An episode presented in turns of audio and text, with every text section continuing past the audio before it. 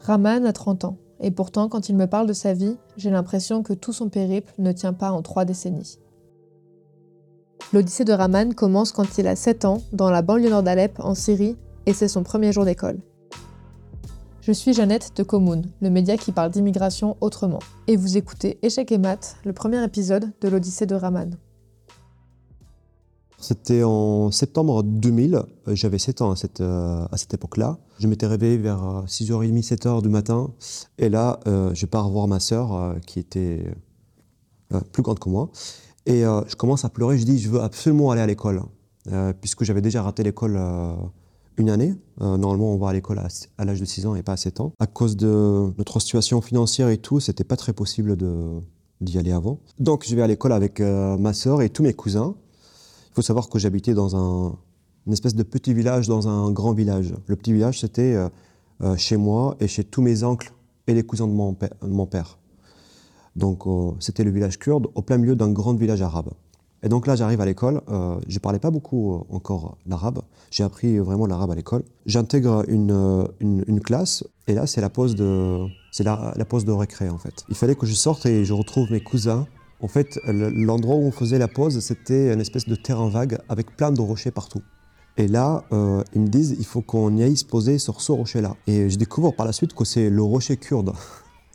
le rocher kurde parce que c'était le seul endroit où on avait le droit de se poser. On ne pouvait pas se poser ailleurs en fait. Ça me fait toujours rire aujourd'hui, mais euh, c'était quand même étrange de se dire qu'on peut se poser uniquement sur un rocher, on peut pas aller jouer avec des autres, enfants aussi. Et le jour même, en fait, euh, quand je finis le premier jour de l'école, je rentre avec mes cousins.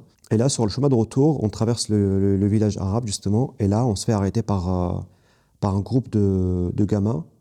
Et ils viennent nous, nous insulter et tabasser deux de mes cousins. Et je ne comprenais pas, je me suis dit, enfin, L'école, normalement, c'est pour aller faire des copains, pas pour se faire tabasser. Je crois qu'après cette, cette journée-là, euh, j'avais vécu une période de, de l'école primaire jusqu'à la fin de collège. Euh, il y avait quasiment chaque année des problèmes avec, euh, avec des, des camarades de, de, mon école. Pour la simple raison que je suis kurde et ils sont arabes.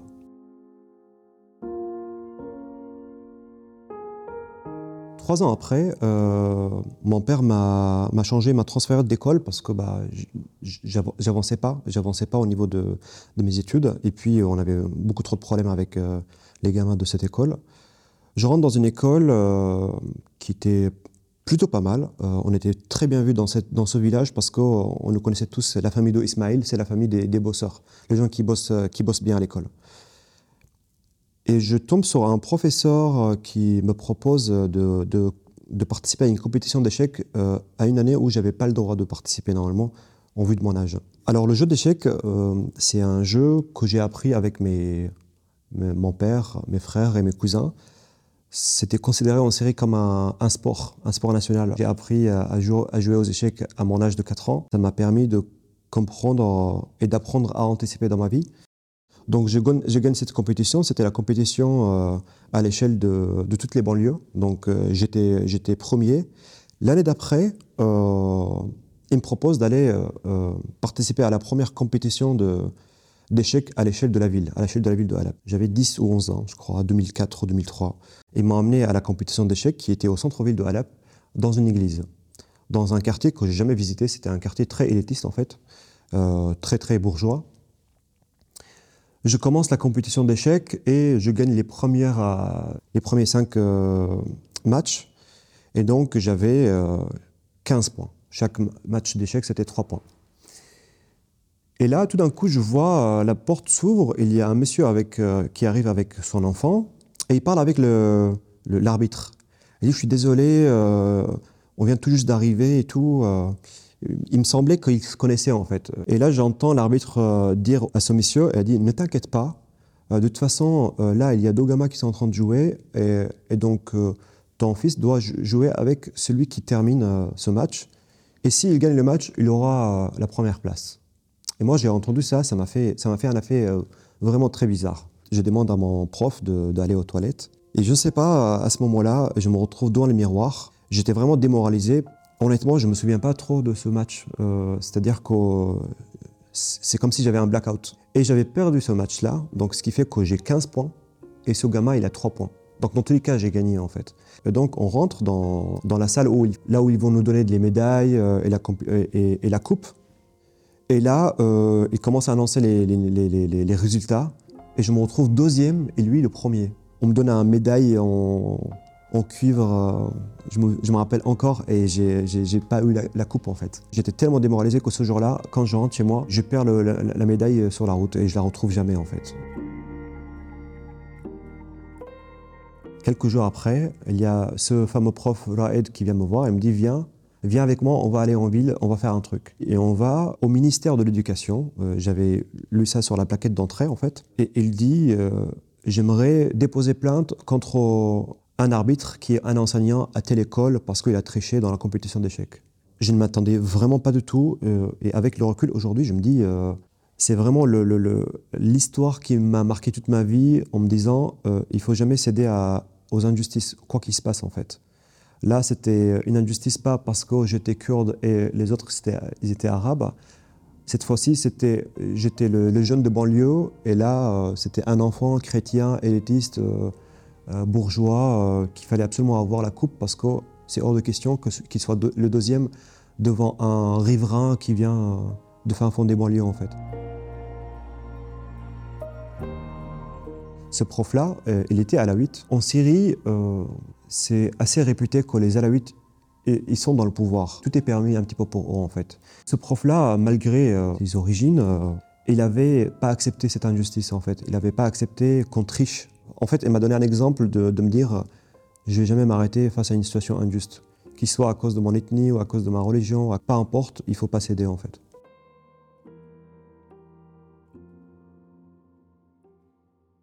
pendant la période d'enfance que j'arrive pas à situer. J'étais, je crois que j'étais encore plus jeune, j'avais 5, 6 ans, quelque chose comme ça. On attendait une visite de police, puisque mon père était très euh, actif euh, politiquement. Je me rappelle, euh, on a enterré certains livres chez nous, tous les livres qui sont liés au communisme, et on avait, je crois, un seul livre en kurde, que mon père l'avait acheté en cachette, ou mon frère, je sais plus, pour qu'on puisse apprendre l'alphabet kurde, en fait. Ce jour-là, mon père est parti se cacher chez, chez, des oncles au centre-ville. Et je sais pas, pour moi, dans mon souvenir, et d'ailleurs c'est un souvenir qu'on qu'on le partage tous entre Syriens, c'est de voir la, voiture de police qui, débarque chez toi.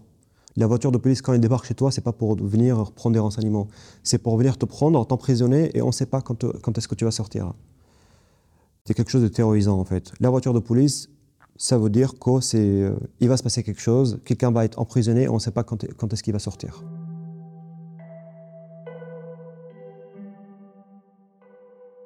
Quelques années plus tard, donc en 2011, la révolution syrienne a commencé. On s'attendait à ça un jour en Syrie. On s'attendait à ça en tant que communauté kurde, puisqu'on était toujours opposant au régime syrien.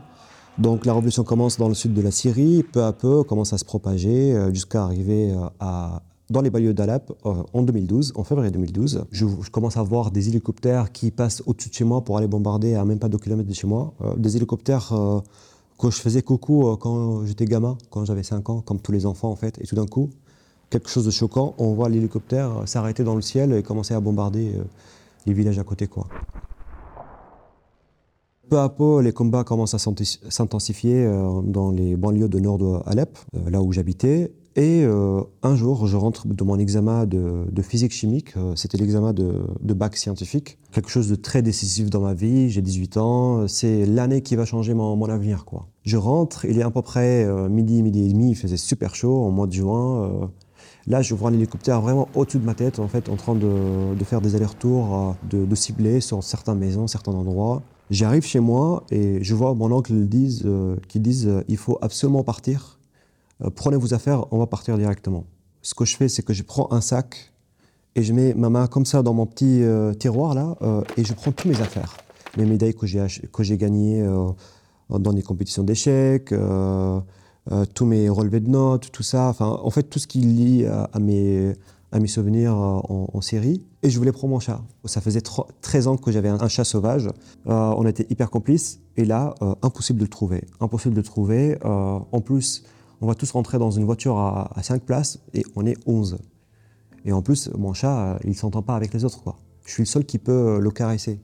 C'est un truc qui m'a fait vraiment de la peine parce que bah, jusqu'au maintenant, euh, j'y pense quand je vois un chat qui est très similaire à lui, avec des, des taches blancs et gris. Et c'était compliqué, c'était très compliqué pour moi de, vivre, pas, enfin de, de, vivre avec parce que je me dis, euh, le pauvre chat, je l'ai abandonné quoi.